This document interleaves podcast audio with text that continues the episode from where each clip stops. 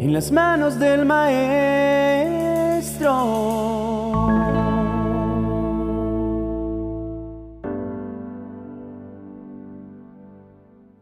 Poderoso Señor, te alabamos y bendecimos tu nombre por la inmensa misericordia con que nos has acogido en tu reino.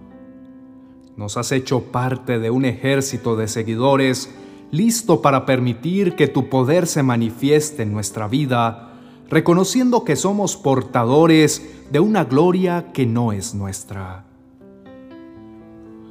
Cuando creaste al primer hombre, lo hiciste con el barro que formaste con el polvo de la tierra, recordándonos que fuimos hechos de la misma tierra que habitamos y por esa misma causa debíamos ser quienes la cuidan y cultivan para extraer lo mejor de ella. Pese a que fuéramos hechos de un material tan terrenal y corriente como el polvo de la tierra, también soplaste sobre nosotros tu aliento de vida que es el toque divino que hizo la diferencia entre nosotros y el resto de la creación. De ese modo, entendemos que cada ser humano es una simple vasija de barro que contiene el espíritu del único Dios verdadero. ¿Quién buscaría poner un tesoro de semejante valor en un estuche tan vulnerable y común como el barro? Solamente tú, Señor.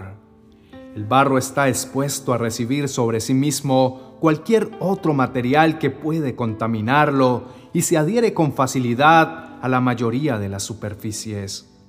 Lo que nos enseña que pese a nuestra gran fragilidad o al hecho de que hayamos podido contaminarnos, aún así tú decidiste ponernos sobre la rueda para hacer de nosotros vasijas preparadas para contener el tesoro de tu gloria.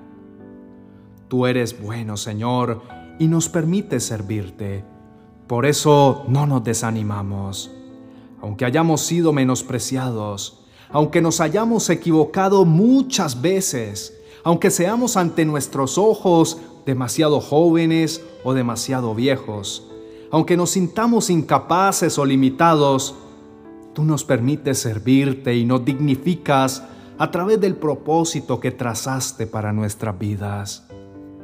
No nos descartaste ni tuviste pensamientos de destrucción promovidos por nuestra necedad o torpeza.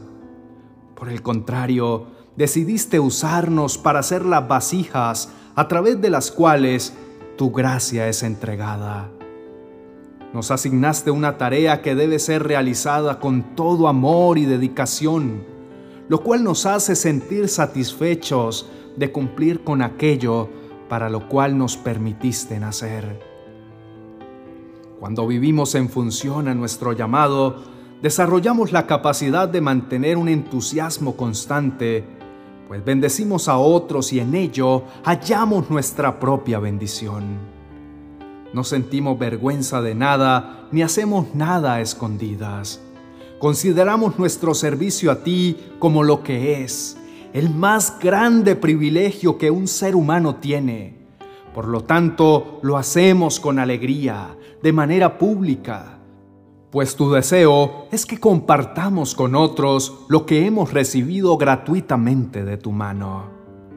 No tenemos necesidad de esconder nuestros actos, pues ellos están revestidos de tus virtudes, Señor, ya que hemos abandonado la malicia que nos llevaba a pecar y nos producía vergüenza. Pero aún si en ocasiones cedemos y pecamos, sabemos que tu mano está lista para ayudar a levantarnos y tu perdón dispuesto a restaurarnos. No tratamos de engañar a la gente ni cambiamos el mensaje, tu mensaje, Padre bueno.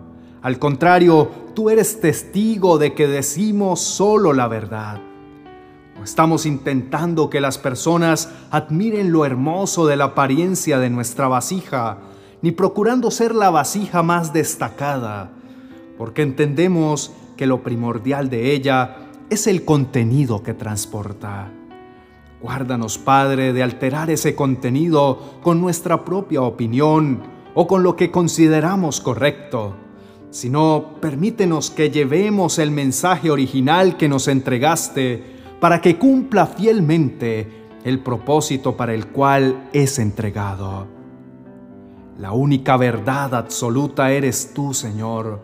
La única verdad que libera y rompe las cadenas de la ignorancia, del error y del pecado es tu palabra que es verdad. No queremos hablar de nosotros ni de nuestra importancia, porque reconocemos que somos apenas barro, pero aún siéndolo, nos has permitido ser portadores de tus riquezas y tus bendiciones. Por eso, todos pueden confiar en nosotros, porque hemos dejado de enfocarnos en lo que somos o en lo que no somos, sino en el poder que proviene de ti. Ese poder que sana al enfermo, que liberta al cautivo y que salva al perdido. Los únicos que no pueden entender la buena noticia que anunciamos son los que no se salvarán, porque se esfuerzan por convertirse en valiosos tesoros dignos de admiración, sin entender que siempre serán vasijas de barro. Aquellos que se endurecieron a causa del odio, por causa de negar tu existencia o menospreciar la efectividad del sacrificio de Cristo, pensando que sus buenas obras lo llevarán a una eternidad contigo. La buena noticia nos habla de la grandeza de Cristo y Cristo a su vez nos muestra tu grandeza, buen Dios. Ese mensaje brilla como la luz, pero los que no creen no pueden verla porque Satanás no los deja, porque están cegados en sus deseos carnales, persiguiendo ilusiones de hombres y no disponiendo su corazón para ser regenerado a través del Espíritu Santo. Y nosotros no nos anunciamos a nosotros mismos. Al contrario, anunciamos que Jesucristo es nuestro Señor y que nosotros somos servidores de nuestro prójimo, porque somos seguidores de Jesucristo. Reconocemos nuestra propia insuficiencia, por lo cual mantenemos nuestro corazón puesto en el autor de nuestra liberación, de nuestra justificación, de nuestra regeneración y de nuestra salvación. Cuando tú creaste el mundo dijiste que brille la luz donde ahora hay oscuridad. Y cuando nos permitiste entender la buena noticia, también iluminaste nuestro entendimiento para que por medio de Cristo conociéramos tu grandeza. Y esa luz es la que alumbra para mostrarnos el camino correcto y es la misma luz que fue puesta dentro nuestro para beneficio de otros. Cuando nos diste la buena noticia, pusiste, por así decirlo, un tesoro en una frágil vasija de barro. Cuando decidiste salvarnos y encomendarnos la tarea de hacer discípulos, depositaste en nosotros el valioso tesoro de la noticia redentora a través del sacrificio de Cristo, en simples vasijas vulnerables y con suficientes grietas, por donde la luz pudiera colarse a través de ellas. Así, cuando anunciamos la buena noticia, la gente sabe que el poder de ese mensaje viene de ti y no de nosotros, que somos tan frágiles como el barro. No está en nosotros la fuerza ni el poder. No somos dueños de la bondad o el amor. No somos la fuente de la sabiduría, ni de nosotros proviene la gracia.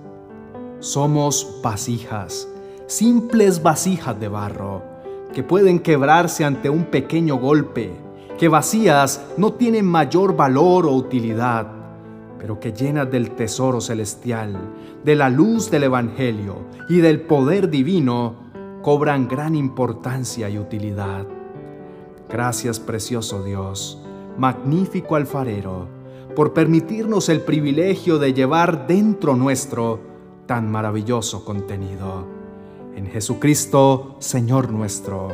Amén y amén.